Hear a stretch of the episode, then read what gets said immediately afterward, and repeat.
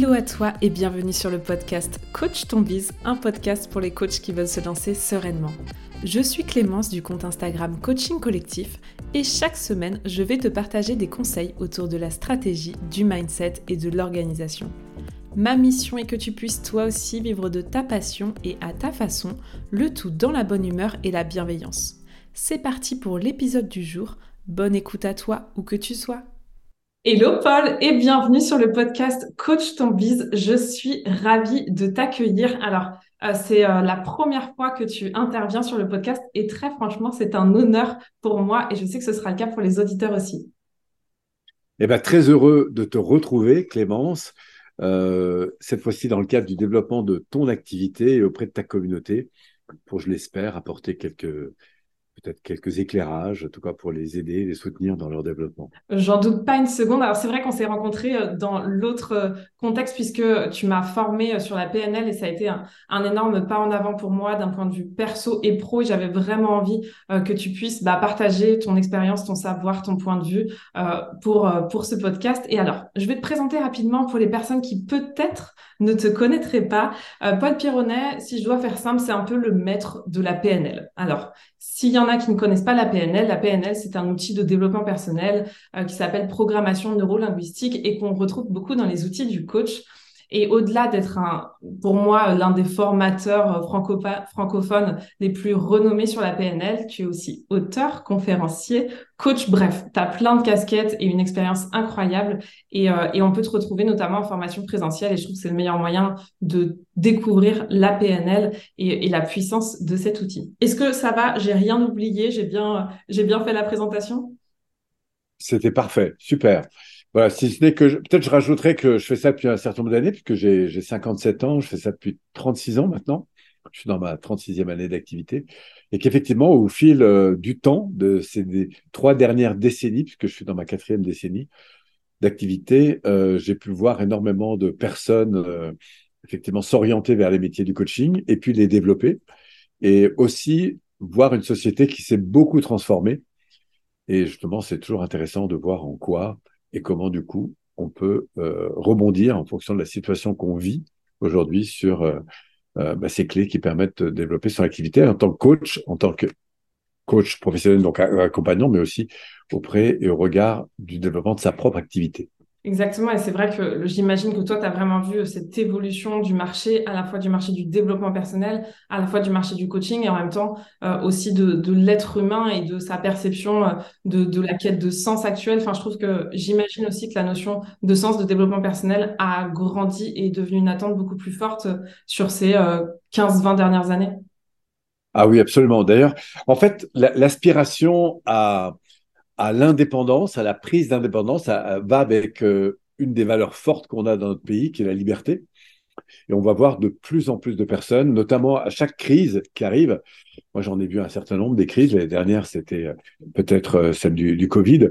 Et on, voit du coup émerger à chacune de ces crises qui font avancer beaucoup de gens, parce qu'il y a beaucoup de gens qui du coup se posent des questions qui se posaient pas forcément jusqu'alors. Dès que les gens commencent à se poser des questions, c'est des questions sur eux-mêmes, sur leur avenir et sur la manière de prendre une place qui a plus de sens pour eux que la vie qu'ils ont éventuellement. Donc, euh, du coup, il y a, à travers ces crises énormément de personnes, ou en tout cas un volume de personnes qui sont en demande d'accompagnement ou en, demande de développement vers des activités plus autonomes, plus indépendantes, plus libres, en fait, qui, qui est croissant. Ça, c'est clair. C'est vraiment la notion de liberté qui ressort euh, ces dernières années. Alors justement, euh, je me suis euh, demandé bah, quel sujet j'avais envie qu'on aborde, tu vois, aujourd'hui, parce que c'est vrai qu'on peut aborder plein, plein de sujets. Et moi, il y a un, quelque chose qui m'a beaucoup marqué, qui est pour moi un des concepts euh, qui a le plus impacté ma perception des choses aujourd'hui dans ma vie depuis que j'ai fait la PNL et c'est arrivé dès les bases, c'est la notion de responsabilité, de responsabilisation par rapport notamment à ce qu'on vit. Je trouve que c'est hyper puissant et je voulais justement qu'on en parle ensemble. Eh ben, c'est une très bonne idée parce que je pense que c'est un concept fondamental surtout si on a envie d'aller vers plus de liberté, ce qui souvent est le cas quand on est euh, indépendant. Et en général, si on en est là, ou ceux qui nous écoutent, si vous en êtes déjà là ou euh, en train de vous poser des questions, ou peut-être déjà vous êtes, euh, vous êtes lancé et avec des petites périodes comme ça de, de doute, avec des, remises en cause, ben, sachez que ça fait partie de la vie de l'entrepreneur. Quand je parle d'être entrepreneur, d'ailleurs, je ne parle pas seulement d'être entrepreneur dans sa vie professionnelle, mais d'être un entrepreneur, ça veut dire aussi se développer dans sa vie perso, sociale, professionnelle, dans tous les axes. Et là, effectivement, le, concept de responsabilité est important. Alors, qu'est-ce qu'on peut dire par rapport à ce concept de, responsabilité Moi, je, je commencerai par une chose, c'est qu'il n'y a pas de liberté véritable sans prise de responsabilité. Voilà, si vous entendez ça pour la première fois, je vous invite à le noter parce qu'il y, y, a vraiment à méditer sur cette affirmation. Il n'y a pas de vérité, de liberté véritable sans prise de responsabilité.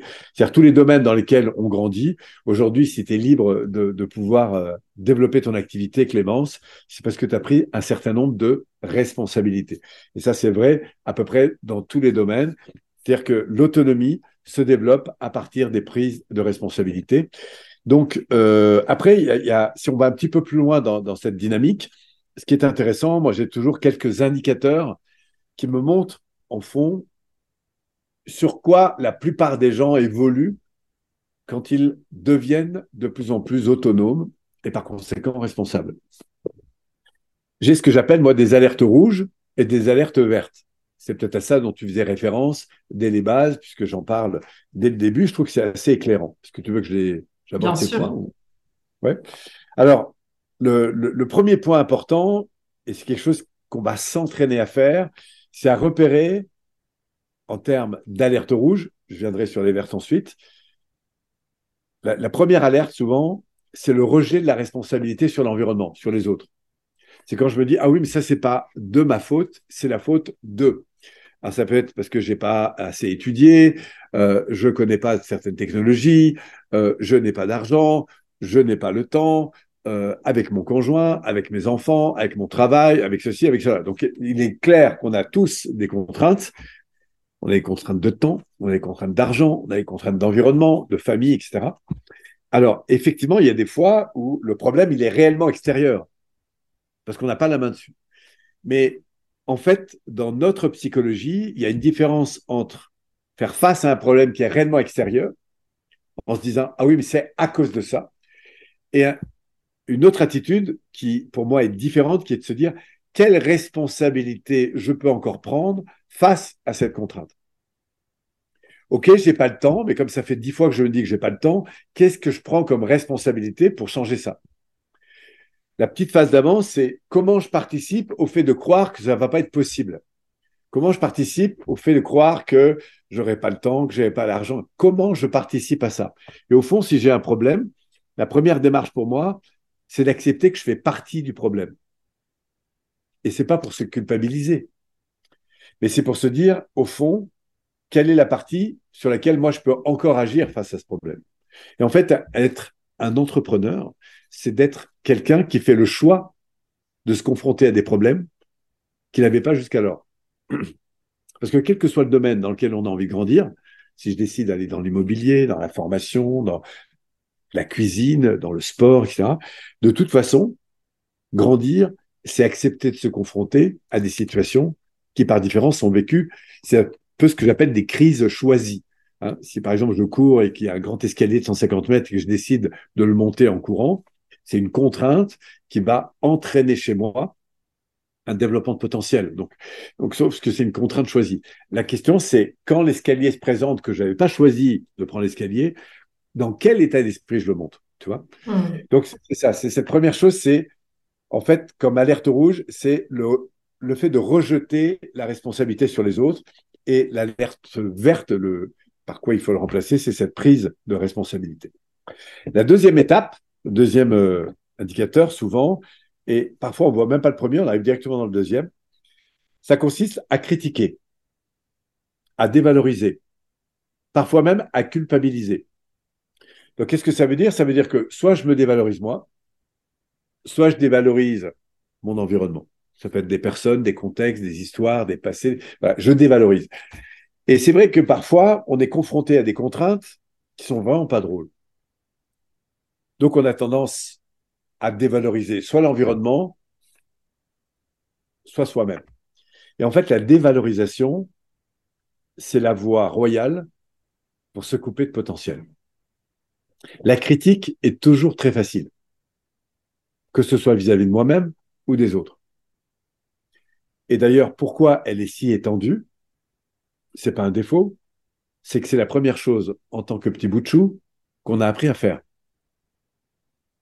C'est-à-dire que quand on avait besoin des bras de maman, on pleurait pour avoir les bras, ou on criait, ou quand on avait faim, etc. Donc, euh, on a appris à exprimer des frustrations.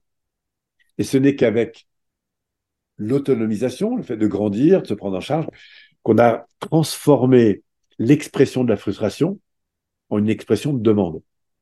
Donc, si je reviens sur mes alertes, la deuxième alerte rouge, c'est critiquer. Et ça vient juste après, justement, le rejet de la responsabilité. Parce que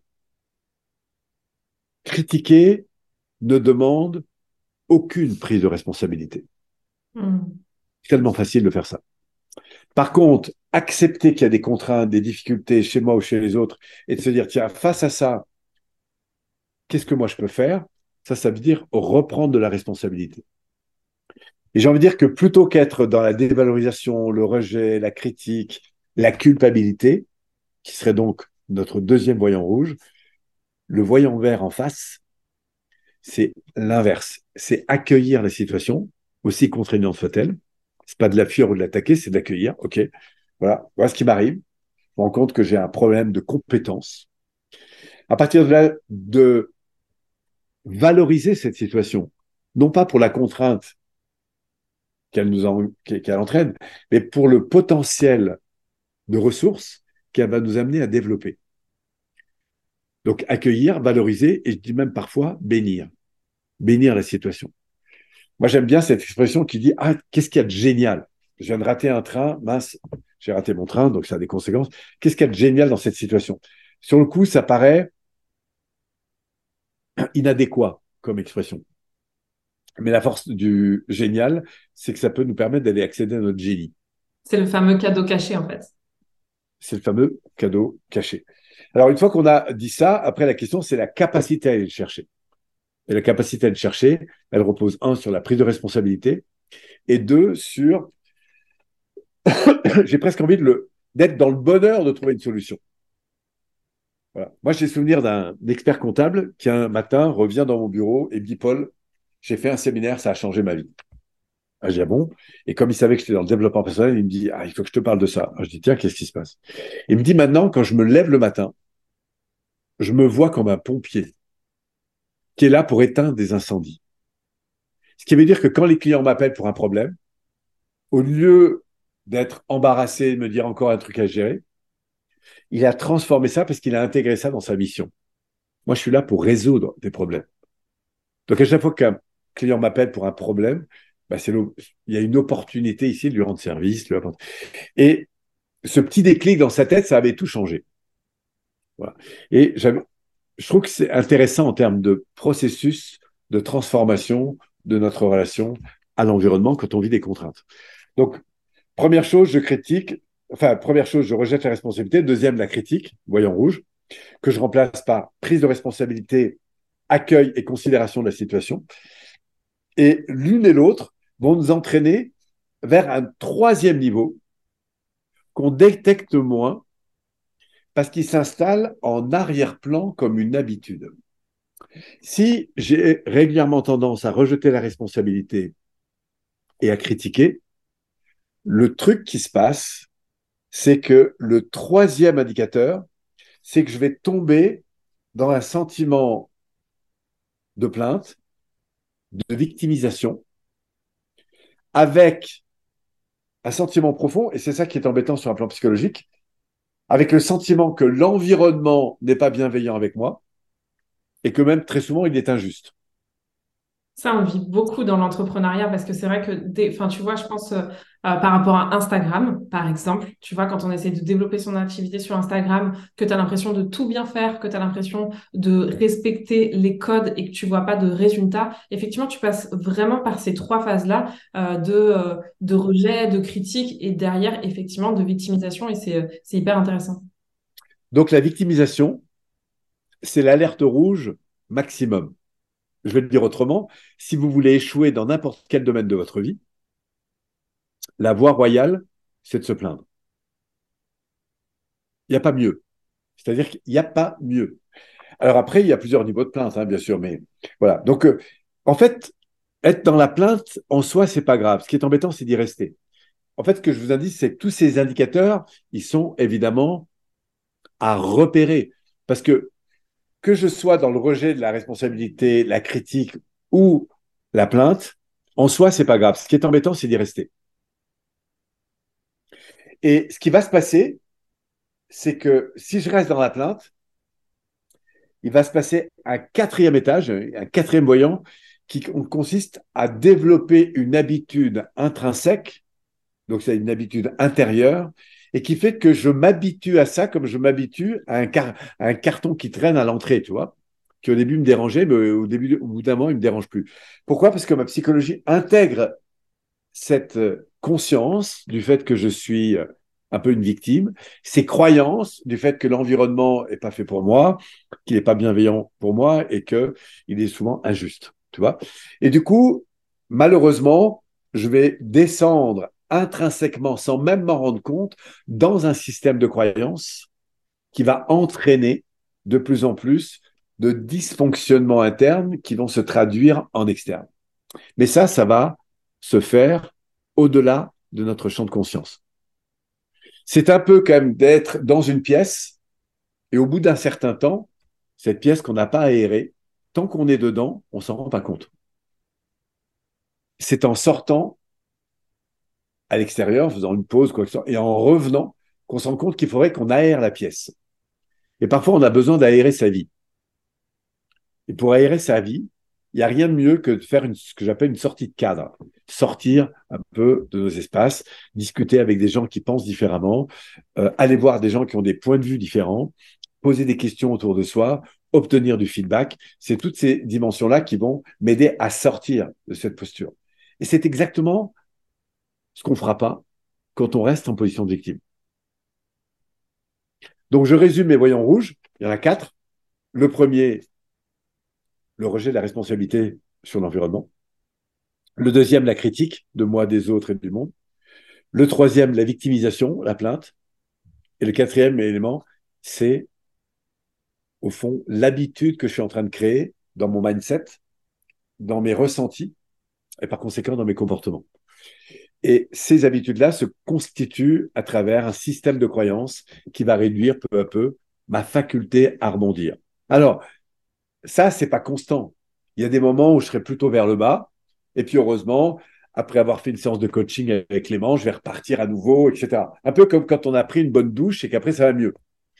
Mais le problème, c'est que dès que ça repart un peu en arrière, j'ai mes habitudes anciennes qui vont revenir parce que je suis programmé pour un fonctionnement donné.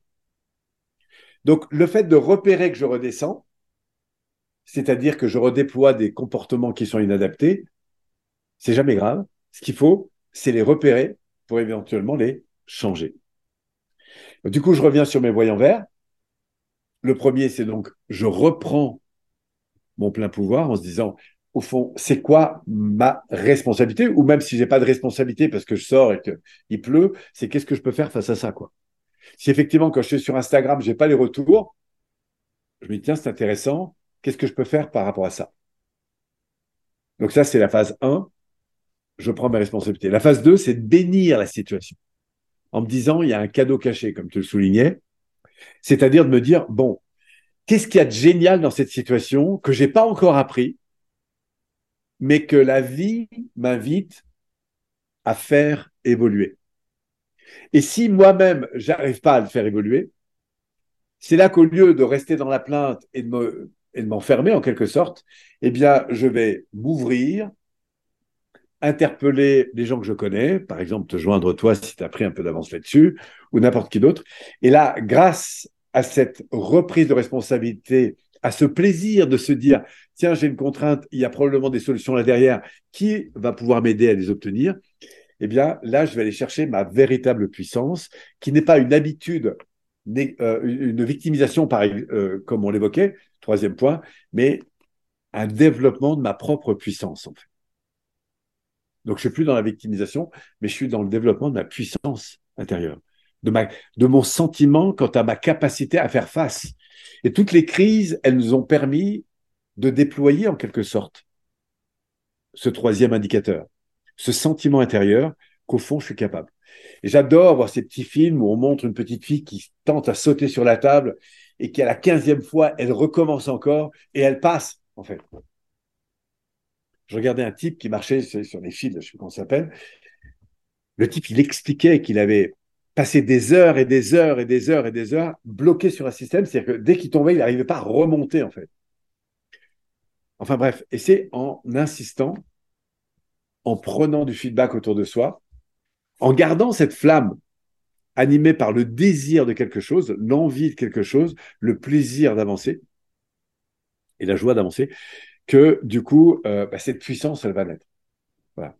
Et ça, je rajouterais que c'est très important, déjà intrinsèquement, émotionnellement, d'être dans le c'est possible, mais que ça n'empêche pas d'aller acquérir des savoir-faire. Parce que c'est comme faire une bonne omelette. Quand on s'adresse à quelqu'un qui sait les faire, qui est passionné, il va toujours vous donner des trucs que vous n'avez pas. Et ça, c'est très important de savoir s'ouvrir, faire appel à du coaching, demander, poser des questions autour de soi, etc. Et de surtout pas s'isoler. Parce que la victimisation, ça nous isole. La puissance, ça nous met en lien. Voilà, donc le troisième indicateur, c'est connecter à cette puissance. Et qu'est-ce qui va se passer enfin? Quatrième indicateur, c'est qu'on va intégrer, s'habituer à intégrer un mindset sur ce mode-là, des sentiments sur ce mode-là et des comportements sur ce mode-là. Et c'est ça, la puissance de développement, c'est la faculté à s'entraîner à faire face à des contraintes et puis de grandir autour de ça. C'est vraiment énorme ce que tu partages parce que moi, je l'ai vécu et, j'ai vécu le avant et le après. Il y a une phrase que tu as dit qui me rappelle beaucoup la formation et je trouve que c'est bien de se mettre dans cet état d'esprit-là quand on veut sortir. Si vous sentez que vous êtes en mode justement victime, euh, critique, etc. et que vous avez envie d'en sortir, c'est de voir tout ce qui vous arrive dans un premier temps comme opportunité. Et tu as dit une phrase, c'est le « Ah tiens, c'est intéressant ». En fait, d'être tout le temps dans cette démarche de dire « Ok, pendant une semaine, ne serait-ce que déjà faire le test pendant une semaine, de se dire, OK, bah tiens, tout ce qui va m'arriver, je vais, me, dire, ah tiens, c'est intéressant. En quoi c'est une opportunité, en fait, de vraiment euh, être dans une démarche qui est peut-être pas spontanée et pas naturelle, mais de tout voir comme opportunité. Et c'est comme ça, effectivement, qu'on va changer, je trouve, un peu le schéma neuronal euh, qu'on s'est créé. Et aujourd'hui, euh, enfin, tu vois, moi, un truc qui m'a énormément marqué, c'est le côté comment je décide de réagir émotionnellement à ce qui m'arrive. Est-ce que je décide que ça m'impacte émotionnellement de façon plus ou moins négative Est-ce que je décide de mal de vivre globalement ou est-ce que je décide de d'y voir du positif et de bien le vivre? Et en fait, tu vois, je trouve que c'est ça qui est énorme avec ce que tu nous partages, c'est aussi le fait de bah, finalement pouvoir euh, transformer notre vision de ce qui nous arrive et de récupérer notre pouvoir personnel finalement. Absolument.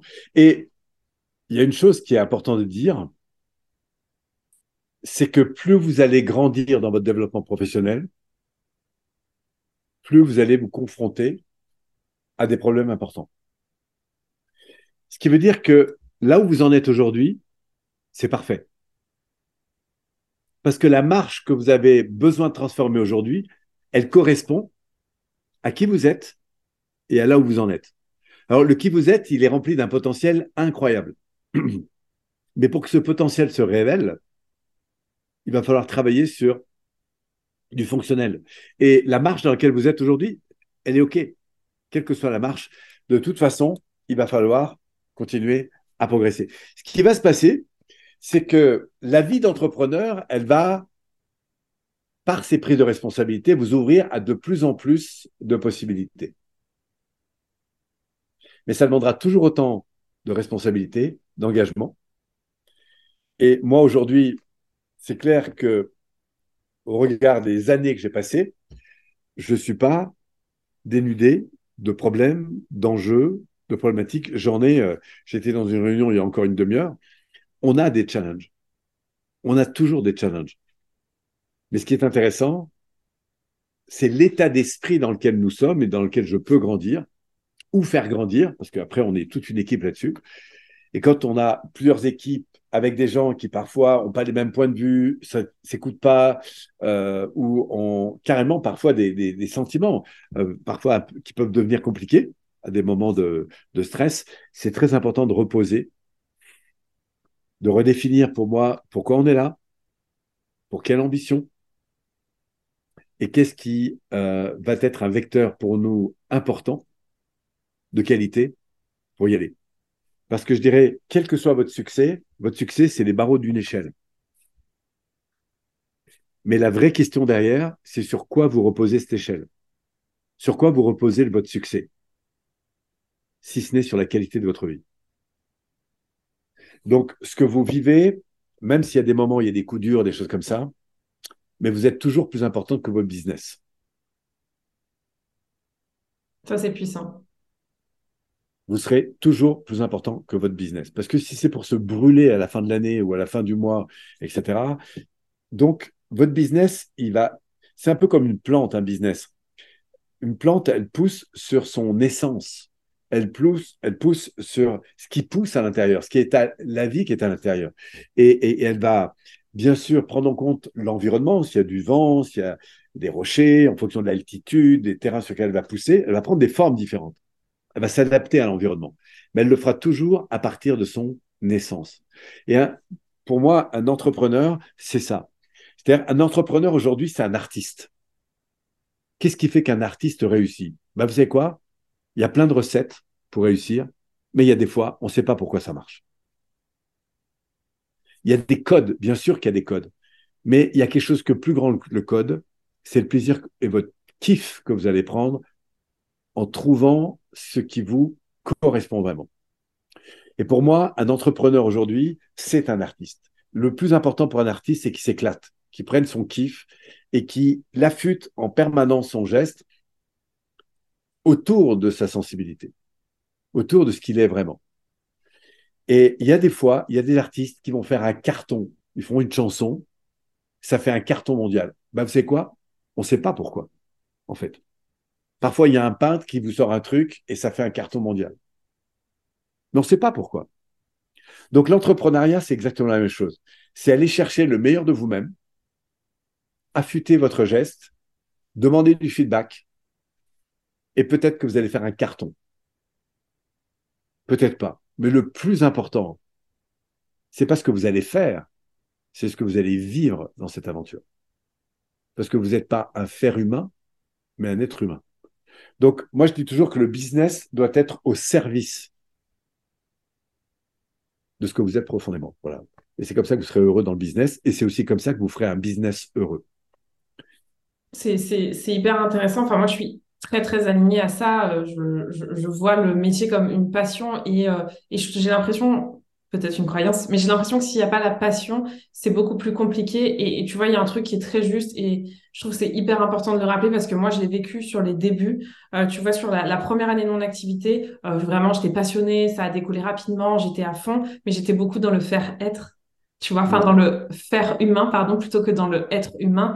Et en fait, euh, j'ai pas pris le temps d'apprécier le chemin parce que j'étais déjà à l'après. Tu vois, je cherchais déjà à monter l'échelle. Alors certes, sur les fondations, il y avait le plaisir et tout, mais en fait, euh, parce que dans, dans le côté vouloir toujours plus, etc., euh, j'ai oublié de prendre du plaisir sur le chemin et de me servir de mon activité pour la mettre au service de mon épanouissement personnel, tu vois. Et c'était plus finalement le contraire. J'ai laissé mon business un peu dominer ma vie et mon état d'esprit et avoir remis mon, ma vie perso, euh, mon état d'esprit au service de mon business et avoir euh, relativisé et surtout me dire, OK, en fait, je vais kiffer tous les jours maintenant parce que ce qui compte, c'est, le chemin et pas l'arrivée. Je le savais, on l'entend beaucoup, mais le vivre, c'est complètement différent et ça fait, euh, ça fait une différence énorme, je pense.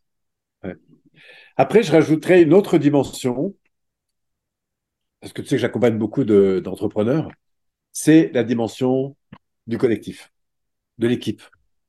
C'est absolument incroyable l'accélération que peut prendre un entrepreneur individuel quand il devient au sein d'une équipe un entre-donneur.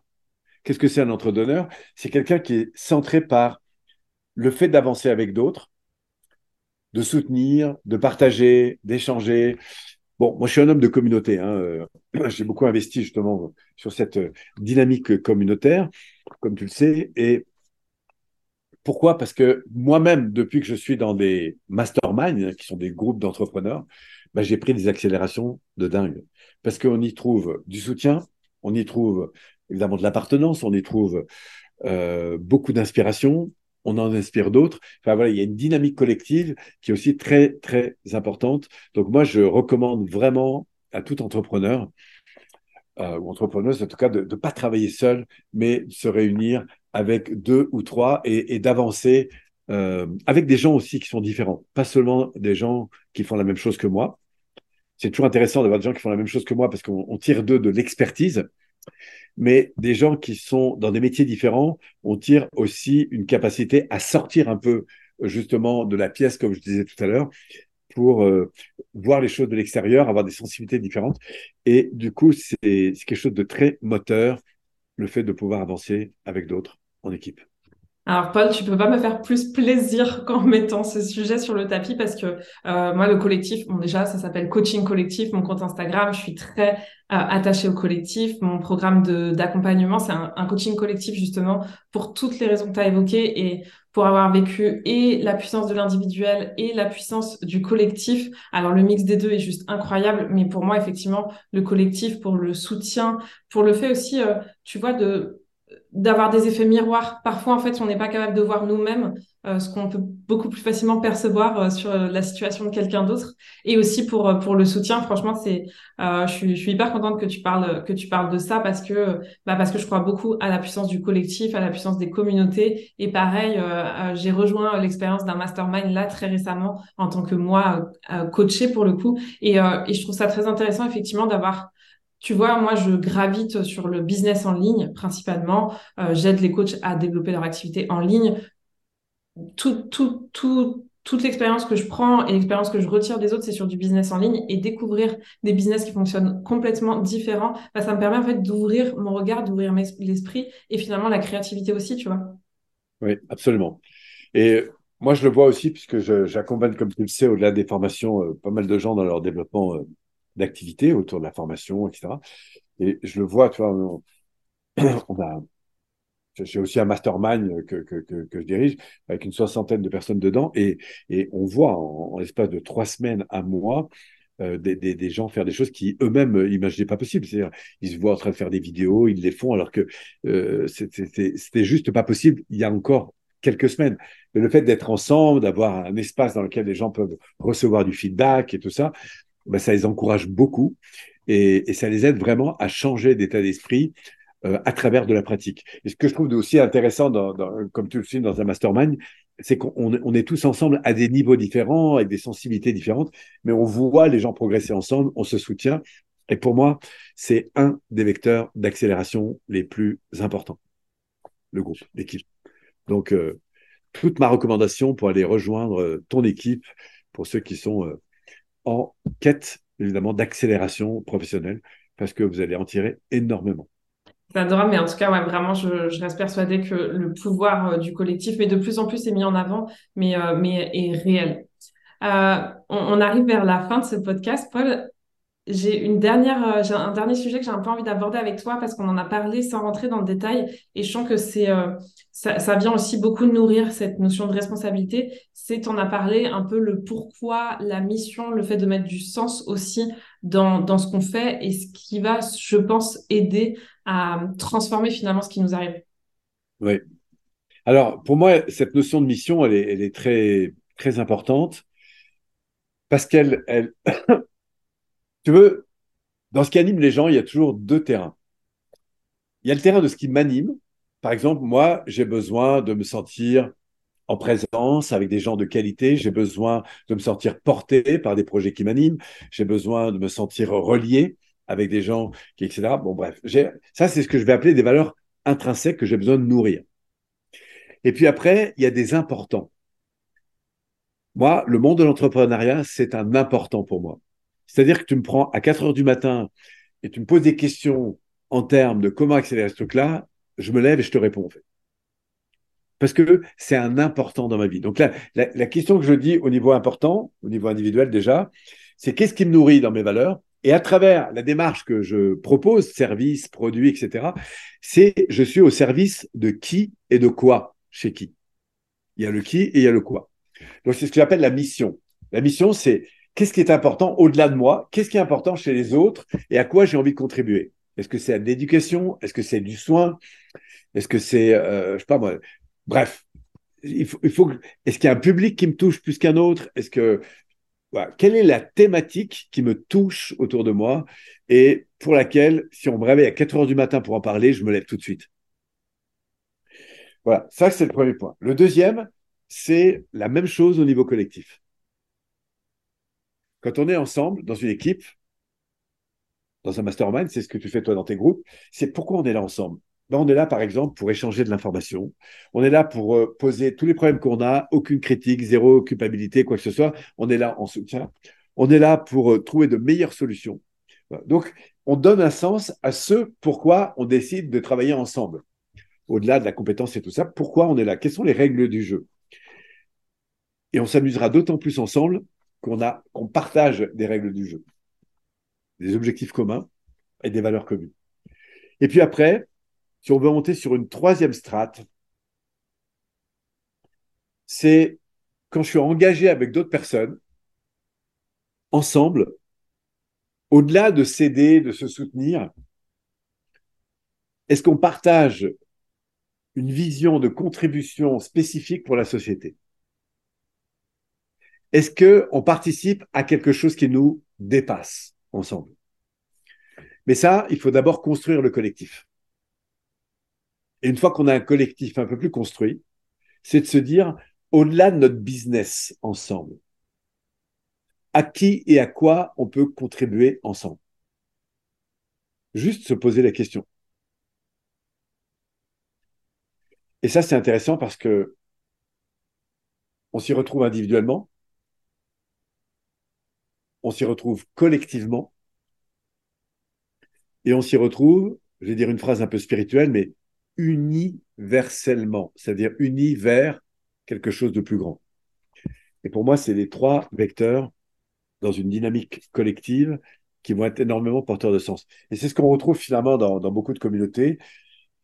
Cette notion euh, d'appartenance à une philosophie, à quelque chose de plus grand. C'est effectivement le fait d'être inspiré, le fait d'être soutenu, le fait d'être connecté et tout ça dans une dynamique qui, qui nous dépasse. Quand on est, porté par des choses qui nous dépassent, il y a quelque chose de plus grand encore qui se passe. Et, tu vois, finalement, ça fait le lien avec l'introduction et, le fait que, enfin, je pense que ce besoin d'appartenance, de communauté, tout ça, c'est quelque chose qui est aussi plus que jamais d'actualité au travers de bah, la société telle qu'elle est aujourd'hui. Et je trouve que ça fait le lien et le pont parfait avec euh, avec l'introduction et, la vision euh, de bah, du marché aujourd'hui, du développement personnel et de notre société en règle générale. Paul, vraiment, merci. C'était un plaisir de partager ces moments avec toi. Je pense que ça va inspirer justement beaucoup de nos auditeurs. Donc, merci pour ça. Où est-ce qu'on peut te retrouver Je sais que tu as lancé ton podcast il y a peu de temps. alors oui, alors le plus simple, c'est d'appeler Paul Pironnet euh, sur Google. Hein. Après, il y a une effervescence de, de possibilités. Et puis sinon, euh, j'ai une application aussi euh, qui est téléchargée par de plus en plus de monde, dans laquelle les gens peuvent retrouver pas mal de contenu de moi ou de, beaucoup d'autres qui gravitent autour de moi, qui s'appelle Petit Pas, Petit avec un S. Et c'est aussi une belle façon de voilà d'entrer en contact avec tout l'univers des gens euh, que je forme et que j'accompagne. Génial. Donc l'application, je la mettrai directement dans le lien euh, de description de l'épisode. Et puis il y a quand même ta chaîne YouTube qui est incroyable où tu apportes énormément de contenu de valeur aussi. Mais effectivement, vous avez plein de choses à découvrir sur Paul euh, directement sur Google. Et moi, je fais petite dédicace à ta chaîne YouTube qui m'a amené à me développer personnellement au moment du confinement. Justement, c'est comme ça que vraiment j'ai commencé à me former avant de faire la PNL. En tout cas, merci infiniment. Euh, je te souhaite bah, plein de bonnes choses pour la suite et pour tes projets. Et puis, bah, au plaisir de se retrouver euh, très bientôt en présentiel, j'espère. Avec grand plaisir, Clémence, et bravo encore pour tout ce que tu as entrepris. Merci, Paul. À bientôt. C'est tout pour aujourd'hui. J'espère que l'épisode t'a plu. Si tu l'as aimé, n'hésite pas à t'abonner au podcast et à le partager autour de toi. On se retrouve la semaine prochaine pour un nouvel épisode et n'oublie pas que tout est possible avec de la passion et du passage à l'action.